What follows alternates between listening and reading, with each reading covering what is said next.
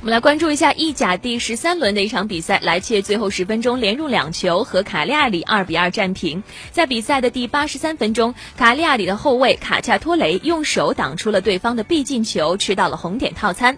拉帕杜拉随后点球命中，而就在点球入网的瞬间，阿尔森一脚把球踢出了边线，而拉帕杜拉却正要迅速的开球进行进攻，两人当即发生了冲突。当值的主裁随后将两人双双罚下。在补时的第一分钟。卡尔德罗尼打入了绝平进球，莱切最终收获了一分。